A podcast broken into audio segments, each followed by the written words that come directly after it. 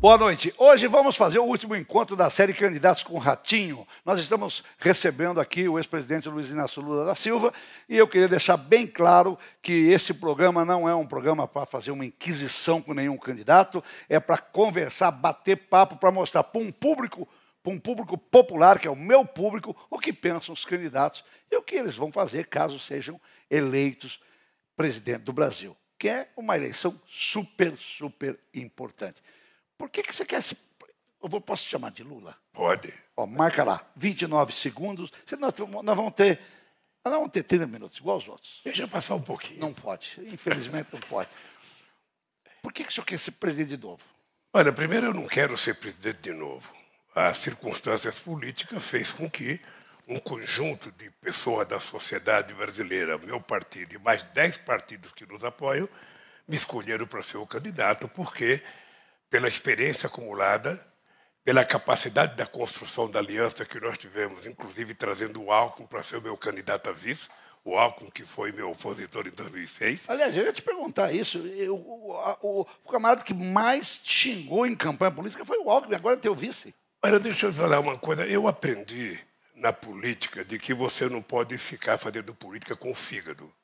Numa disputa política é como um jogo de futebol. No jogo de futebol, se você vai jogar um time contra o teu irmão, ele vai te dar pontapé no pescoço para você não marcar gol. Numa disputa política, todo candidato quer mostrar que é melhor do que o outro. E o Alckmin fazia isso, e era o papel dele. Eu, na verdade, como eu estava na frente, eu tinha que estar mais tranquilo. Então, veja, eu acho o Alckmin um homem de bem, uma pessoa de lisa postura, uma, uma, uma educação refinada, e um cara que foi o governador de São Paulo 16 anos e vice seis anos. O acúmulo de experiência que ele tem, Ratinho, vai fazer com que juntos a gente possa reconstruir o nosso Brasil. O senhor disse que vai aumentar o salário mínimo. Como é que o senhor vai aumentar o salário mínimo? Aumentando. E daqui, e, e essa é, veja, conta? deixa eu lhe falar uma coisa. Quando eu fui presidente, a gente aumentava o salário mínimo. Você repunha aquilo que era a inflação e você dava aumento de salário de acordo com o crescimento do PIB. Ora, se o PIB crescer 5%, você dá inflação mais 5%. Se o PIB não crescer nada, você dá inflação e não dá nada. Foi assim que nós fizemos durante o nosso governo e por isso o salário mínimo aumentou 77%. Lula, você tem falado em regular a mídia, que eu nem sei o que é regular a mídia. Eu vou te perguntar, o que é regular a mídia, regular a internet? O que, você vai fazer? Você vai proibir o, o povo ver vídeo de ser sacanagem na internet? que não é o presidente que regula que regula o Congresso Nacional e a sociedade. Quando eu era presidente, presidente em 2009, nós fizemos. Já pensou você proibir o meu programa? Não, não vou proibir. Eu quero que você faça mais programa tá, e me tá convide mais vezes. Tá, Deixa eu lhe falar uma coisa. Em 2009, nós fizemos uma grande conferência nacional. Participaram mais de 3 mil pessoas, inclusive participaram canais de televisão grandes, rádios. E nós aprovamos um processo que depois não foi encaminhado. Aí se cria a ideia de que a gente quer regular. Você não pode regular revista, você não pode regular jornal, você pode tentar fazer com que os meios de comunicação no campo eletrônico e na internet possam ser regulados de acordo com os interesses da sociedade. É importante a gente lembrar que a última regulação foi de 1962. A gente ainda vive no tempo do telégrafo. Então é preciso tentar adaptar a legislação à realidade contemporânea que estamos vivendo. Os seus adversários dizem que eh, o BNDES, no seu tempo, financiou obras em países como, como Bolívia, Nicarágua e outros países, Venezuela, Cuba. Se você voltar a ser presidente, vai continuar isso? Primeiro, deixa eu te dizer uma coisa. Você que é uma pessoa influente e você que é uma pessoa que tem um público, que é um público que eu conheço bem, sim. que é o meu meio ambiente. É, sim. Deixa eu lhe falar uma coisa. É quando você está financiando uma obra lá fora, você está financiando a tua engenharia, você está exportando a tua engenharia. Você vai fazer, por exemplo, quem começou a fazer o metrô de Caracas foi o presidente Fernando Henrique Cardoso. Então, primeiro, quando o BNDES empresta dinheiro, a, empresa é obrigada a contratar uma empresa brasileira. Segundo, os componentes são comprados do Brasil. Então, na verdade, o que você está fazendo é exportando Além de você receber o seu dinheiro de volta, o mundo inteiro, como é que você acha Mas, que, ah, mas- como é que você acha que o Brasil se desenvolveu? Você sabe quanto dinheiro os americanos colocaram aqui no começo do Mas, século ah, passado? o- a Inglaterra, o Canadá. países não pagaram. presidente. Não pagaram. Veja, todo mundo paga. Todo mundo paga. Você pode ter dificuldade aqui ou ali, mas você paga. Você está lembrado que quando o Delfim era ministro, quando o Fulano era ministro, o Brasil vivia de joelho junto ao FMI. Todo mês descia um casal, um homem e uma mulher de, de Washington para vir aqui fiscalizar nossas contas. Eu simplesmente acabei com isso, porque eu aprendi com a minha mãe. Eu só posso fazer dívida que eu possa pagar. Eu só posso gastar aquilo que eu ganho. Então eu paguei o FMI, emprestei 15 bilhões para o FMI e fizemos uma, uma, uma reservazinha de 370 bilhões de dólares, coisa que o Brasil não tinha. Então, veja, deixa eu lhe falar uma coisa. Ah, O Alckmin fez muita crítica a mim em 2006 sobre esse negócio de exportar a engenharia. É importante isso acontecer porque você está vendendo produtos brasileiros, está exportando conhecimento. Sim, mas vo- você, o, o povo, né? Eu estou falando porque eu estou nos botecos da vida e eu sei o que o povo fala. O povo acha que quando, quando o candidato fala e mostra né, na televisão que tem muita gente passando fome, que tem muito coitadinho, que vai pegar o dinheiro que é brasileiro e que vai dar dinheiro para fora. Então por que, que não dá para o coitadinho? É porque esse dinheiro não pode ser usado internamente, ele é emprestado. Não é dinheiro do orçamento, é dinheiro de um banco. Então o banco pode emprestar para um empresário brasileiro chamado Ratinho, mas se o Ratinho não precisar de dinheiro e precisar um outro, você empresta. As condições de juros é imposta por você, desde que, e veja, o Brasil é o único país do mundo em que obriga, quando alguém recebe o financiamento, contratar a empresa brasileira. Isso é uma coisa extraordinária. quer dizer que isso vai continuar. Veja, vai, se alguém precisar, muitas vezes ninguém vai precisar de dinheiro.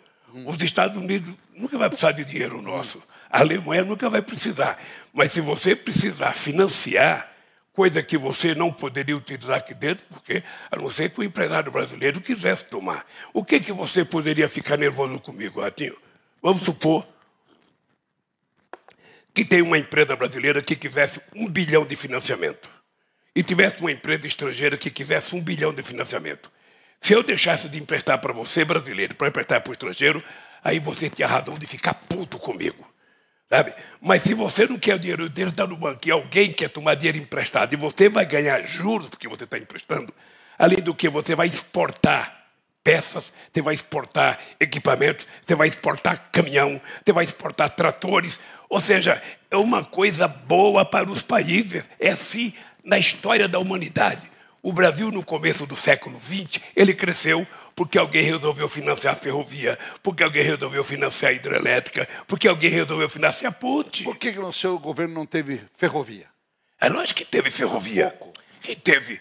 É o seguinte, você, você é o seguinte, eu vou te mandar se Aliás, você, é senhor. se você prometer, não teve nenhum trilho. Se você prometer para mim falar aqui, Ah, eu vou te mandar os números. Claro. Deixa eu te contar uma coisa. tô- Foi no governo do PT que nós fizemos a ferrovia que saiu do Maranhão, do Porto de Itaqui, que tinha feito, feito Não, só du- essa foi. que tinha feito só 200 quilômetros pelo presidente Sarney e pelo presidente Fernando Henrique Cardoso, e trouxemos elas até Cruzeiro do Oeste, aqui em São Paulo. Foram quase dois mil e poucos quilômetros de Essa ferrovia. foi feita. Segundo, nós fizemos a leste-oeste na Bahia, começamos a Vamos fazer perguntar agora. a ferrovia. Você, sendo eleito presidente, você vai fazer mais ferrovia? Precisa fazer mais ferrovia, sabe Vai por quê? privatizar essas Você sabe ferrovias? por quê? Veja, depende. O governo não tem dinheiro pra Depende, fazer, você presidente. só pode privatizar se tiver alguém que queira comprar. O governo, uma ferrovia, não é uma coisa estratégica que tem na mão do Estado. Sim. Mas muitas vezes, se o Estado não for indutor daquele investimento, ele não acontece. Então, o que, que o Estado tem que estar preparado? Para ter dinheiro para emprestar a quem queira fazer. Eu vou te contar uma história. A Transnordestina. A Transnordestina ela é privada. O governo brasileiro colocou 5 bilhões de financiamento para a gente fazer uma ligação Porto de Pecém ao Porto de Suape, Pernambuco, passando por Eliseu Martins, no Piauí, para que a gente pudesse carregar o produto de um porto para outro. Até hoje ela não ficou terminada, porque tem briga entre os setores privados também. Não pensa que é só o setor público que tem briga. Mas nós vamos apostar em ferrovia por quê? Porque nós temos que fortalecer o sistema intermodal de transporte no Brasil. Sim. Você tem uma costa marítima de 8 mil quilômetros, você precisa ter mais navio para carregar a carga de um país para outro, você precisa de trem. O ideal é que um caminhão faça um transporte de no máximo 300, 400 quilômetros, o restante tem que ser de trem. Muito e bem. nós vamos fazer. É, é, é, Lula, qual o maior erro que o PT cometeu nesses 14 anos? Eu, eu acho que o maior, erro, o maior erro que nós fizemos foi não fazer tudo que a gente sonhava em fazer. Mas deixa eu lhe contar uma coisa. Você pode olhar uma coisa e ter o seguinte: ninguém fez a política de investimento em obra de infraestrutura como eu fiz. Ninguém. Nenhum presidente da República. Ninguém fez a política de inclusão social que eu fiz nesse país. Eu... Ora, nós geramos 22 milhões de empregos. Nós aumentamos o salário mínimo, nós pagamos a dívida interna, nós reduzimos a inflação de 12,5% para 4,5%, que era o centro da meta. E no meu tempo de presidente da República, todas as categorias de trabalhadores organizadas recebiam aumento acima da inflação. Hoje, nem 10% recebe. Você pretende mudar a política da Petrobras? O que, vai mudar para tentar. Apesar que já baixou bastante né, o preço do combustível. Abaixou, abaixou o petróleo, abaixou o combustível. Deixa eu te falar uma é coisa. Isso? Deixa eu lhe falar uma coisa, querido. A gasolina está mais barata no Brasil do que na Inglaterra. Permita-me permita falar uma coisa para você. O que a gente não pode é viver com base em mentiras. Quando nós descobrimos o pré-sal, a gente achava que o Brasil tinha que ser o exportador de derivados de petróleo, não exportador de óleo cru. Por isso é que a gente queria fazer a refinaria no Ceará, no Maranhão, em Pernambuco, fizemos a de querosene no Maranhão, ou seja, e fizemos o polo petroquímico em Itaboraí, no Rio de Janeiro, que ficou parado com 85% da obra acabada. Era 14 indústrias químicas lá dentro. Simplesmente parou. Porque o Brasil queria exportar derivado. Por isso que a gente criou que 75% do royalty do petróleo do pré-sal era para investir em educação, ciência e tecnologia e, e por saúde. Por que não foi feito? Ah, não foi feito, meu caro, porque deram um golpe na Dilma e porque desmancharam tudo. Você está lembrado? Eu vou te contar uma você história. Você, é uma, você, é um homem, você é um homem inteligente. Foi golpe. Porque inventaram uma mentira contra ela. Deixa eu lhe contar uma história. Veja. Mas com toda essa imprensa supostamente inteligente que nós temos, todo mundo ficou contra, de muito, repente. Muito inteligente. Deixa eu lhe contar uma coisa.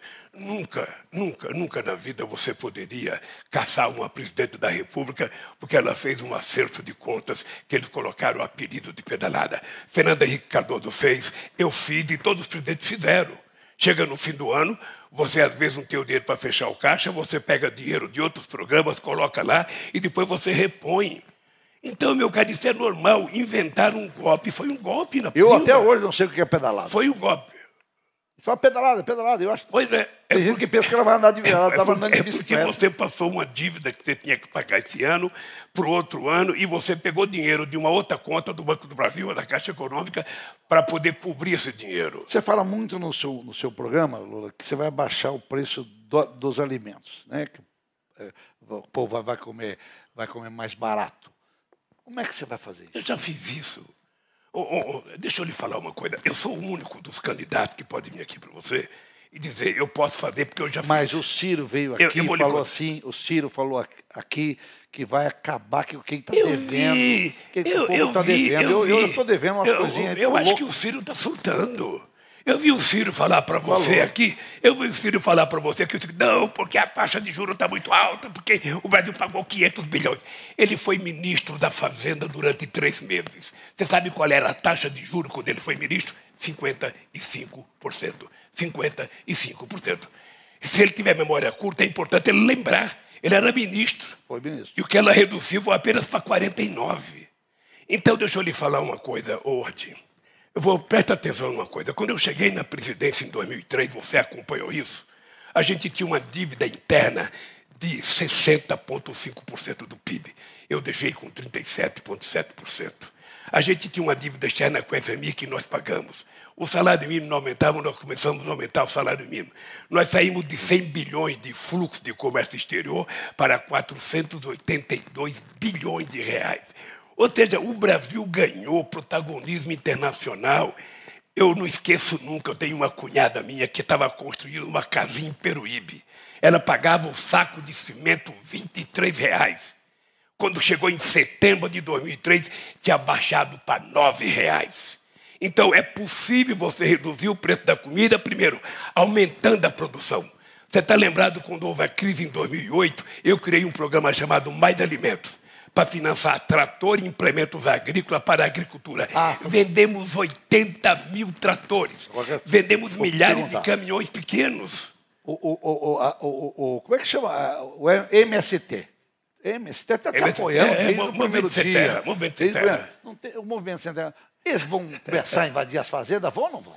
Vou te dar um número aqui. Não, tem que perguntar. Você, que é, um cara, você que é um cara estudioso, eu vou te dar um número. Eu não Você está de quanto, de quanto, quanto, quanto de terra o PT colocou e disponibilizou para assentamento 52 milhões de hectares. Isso é tudo que foi feito em 500 anos. Assentamos quase 700 mil famílias e hoje os sem terra estão noutra. Os sem terra hoje estão produzindo, organizando cooperativas e já viraram o maior produtor de arroz orgânico da América do Mas Sul. Teu, você virando presidente, você não acha que não, você a vontade para invadir? Deixa ele falar uma coisa para você. Me dá duas terras produtivas que os sem terra invadiram. Sabe o que acontecia, na verdade? Os sem terra invadiam uma área, quem media se era produtivo ou não, não era eles, era o governo através do INCRA, e quem pagava era o INCRA. Era o governo que arcava com a responsabilidade de pagar a terra que muitas vezes o empresário não conseguia vender no mercado, porque ninguém estava querendo comprar terra. Então, o que eu quero te dizer é o seguinte: eu vou ganhar as eleições, a gente vai ter paz na cidade, a gente vai ter paz no campo, as famílias vão voltar a comer. Você pensa que eu não vi você falar com o Bolsonaro que tem gente falando de picanha? Eu vi você falar. Claro, é eu que falo em picanha. Falou, é. é eu que Mas falo em picanha. picanha. Deixa, deixa eu te falar uma coisa. Deixa eu te falar uma é coisa. Assim, eu, vou, eu, vou, eu vou lhe falar uma coisa, cara. Vou lhe falar uma coisa. É que você não.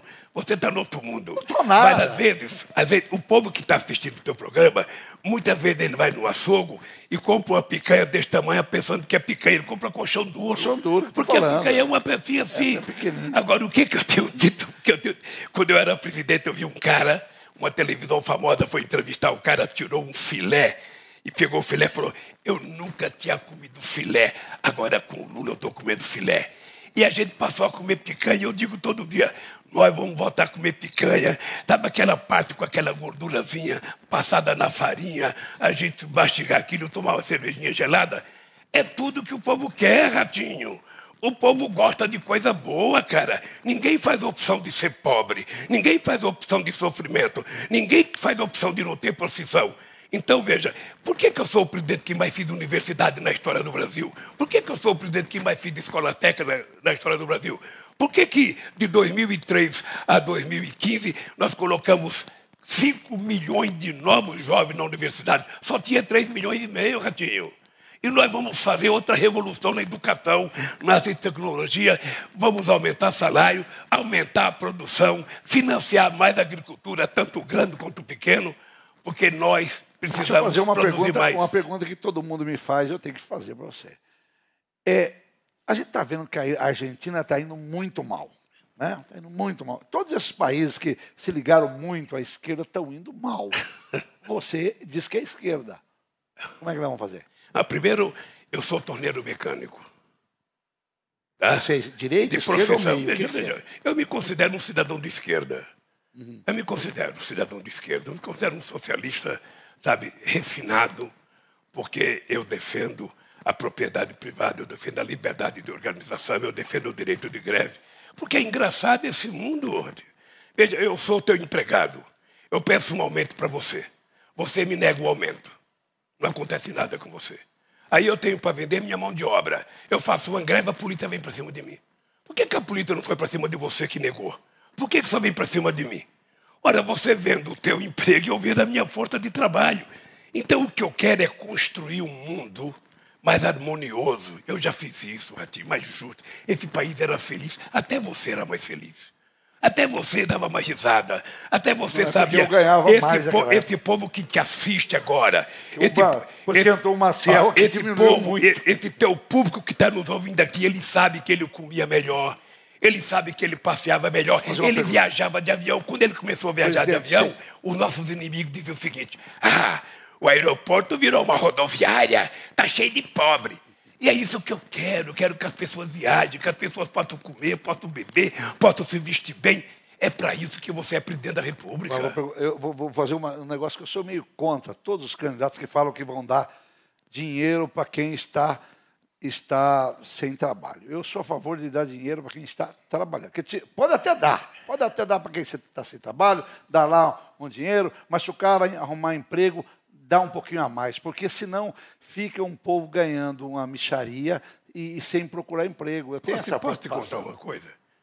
Ratinho, no primeiro ano de governo, eu aprovei uma lei no Congresso Nacional, uma lei de mais, criando mais Bolsa emprego. Família era Não, 180. peraí, peraí, mas eu criei uma lei em que, sabe, o empregado, que, o patrão que pudesse dar o emprego, eu dava 200 reais para ele pagar.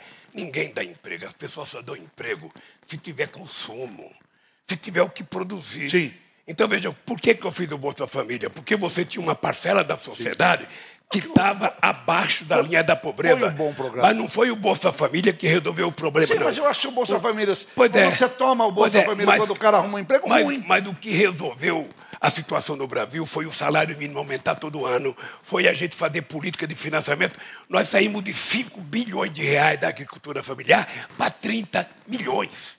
Sim. Nós, 30 bilhões, nós fizemos do maior programa habitacional da história desse país. Meu caro, nós contratamos 4 milhões de casas e para as pessoas que ganhavam muito pouco, a gente subsidiava as casas. Como é que você vai fazer com esse povo que está fazendo pressão na, na Amazônia?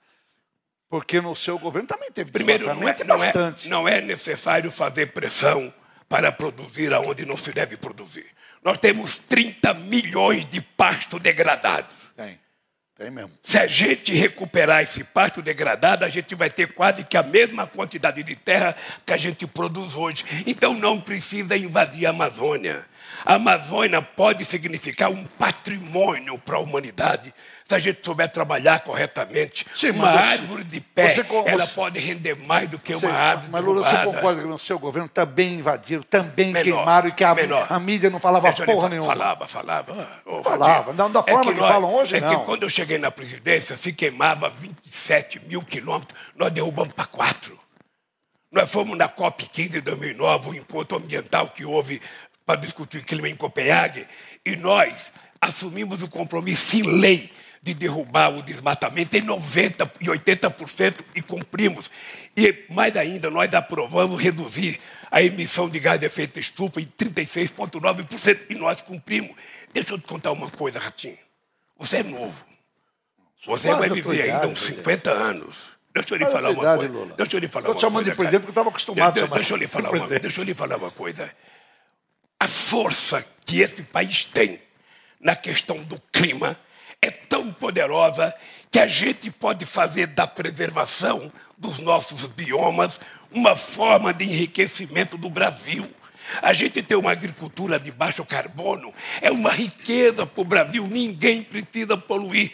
Você não precisa criar gado em milhares de hectares, você pode criar uma parte do seu gado confinado. Pode até verdade. colocar uma musiquinha como o japonês coloca, Coloca lá uma sinfonia, carro, uma de sinfonia de Beethoven, para você comer aquela picanha de 1.200 quilos que o Bolsonaro comeu lá no palácio dele.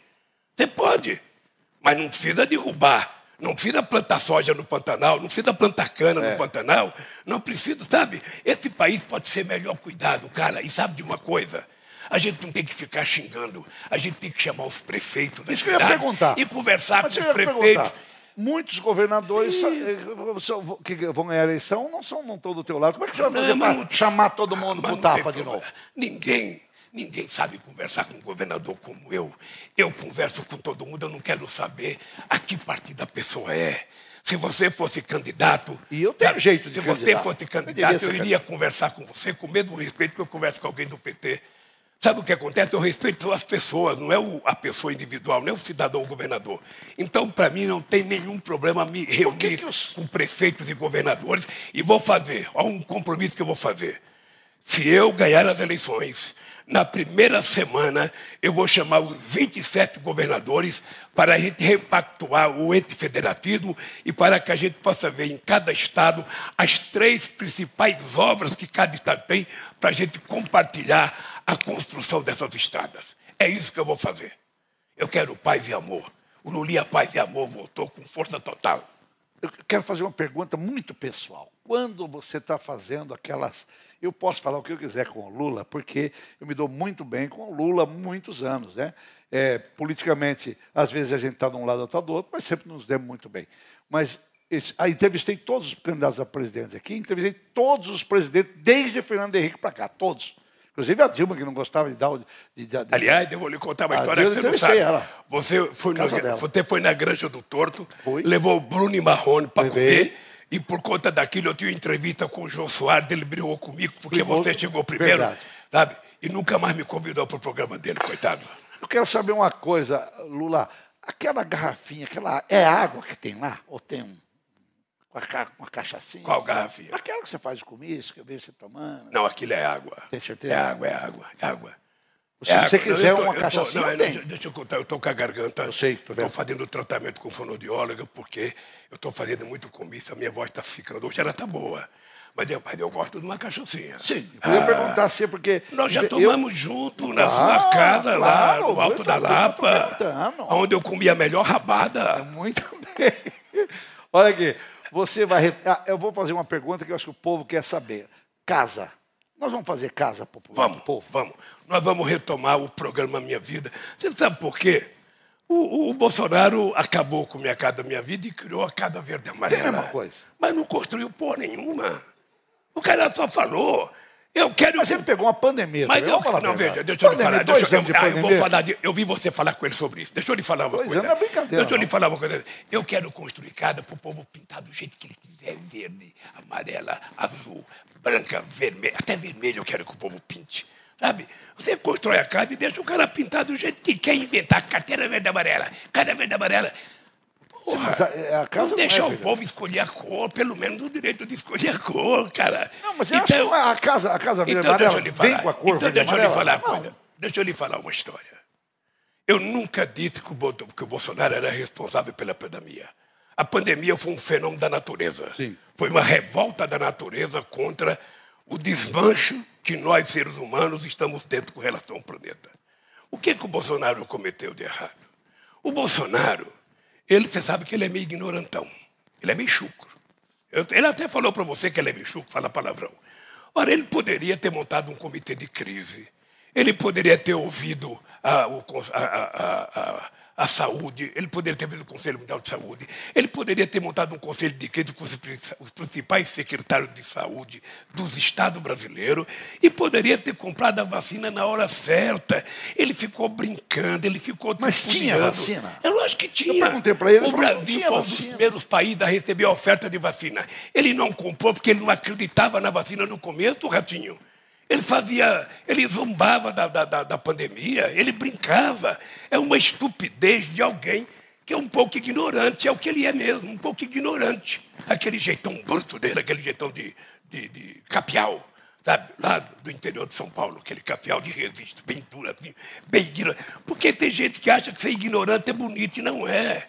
O que é bonito é você ser educado, você ser um cara refinado como eu falar com você, é calmo, tranquilo. Não, você, é, desse ponto, eu, você encanta. Eu, comi, eu comia rabada com você e não, é. limpava, e não limpava a boca na toalha, não, é, da é mesa, não. Na minha casa Usava guardanapo. Né? e eu... Então, deixa eu te falar uma coisa. O, o, o Bolsonaro... Ele queria tomar um vinho na bom. Questão da... eu, eu peguei um vinho, comprei um vinho bom, mas o copo era aquele de massa tomate.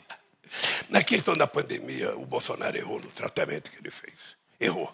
Lamentavelmente, a gente poderia ter diminuído em 300, 400 mil mortes nesse país se a gente tivesse feito a coisa certa. E, e dividido responsabilidade, ele passou a brigar com os governadores. Passou a brigar, a xingar. Quando aquele, aquele cara estava morrendo afogado fora Sim. da água, ele ficou zombando, sabe? Ele, ele, é louvável ele agora visitar o túmulo da rainha da Inglaterra. É louvável. Mas ele poderia ter visitado uma criança que morreu de Covid, uma família que perdeu a família inteira. Ele poderia ter visitado, ele poderia ter derramado uma lágriminha no canto dos olhos assim, por quase 700 mil pessoas que morreram. Porra, Você acha que ele foi bruto nisso? É bruto, bruto, bruto, bruto, eu digo ignorante. A palavra correta é ignorante. Ignorante não é palavra ofensiva. Não, não é. é ignorante. jeitão. Do... cara é chucrão. É, muita gente está deixando de votar, de votar no, no, no, Bolsonaro por causa do jeitão dele. E ele vai votar porque sabe que eu sou melhor que ele para cuidar do povo. O povo sabe que eu sou melhor. Amanhã você sabe, vai vir. o povo sabe que eu fui o melhor presidente da República desse país porque cuidei do povo. A palavra correta não é governar, é cuidar do povo. Olha, eu, eu quero deixar bem claro para todo mundo que está nos assistindo aqui que eu tratei todos os candidatos da mesma forma que é isso que a lei me permite. Eu não tenho que ficar puxando o saco de candidato e não tenho que bater em candidato nenhum. Não é minha obrigação. Nem puxar o saco, nem bater. Mas mostrar o que o candidato vai fazer. Eu quero, prestar, eu quero prestar o meu testemunho. Eu assisti a sua entrevista com a Simone, assisti com o Ciro e assisti com o Bolsonaro. E você foi respeitoso com todos tem eles. Tem que ser.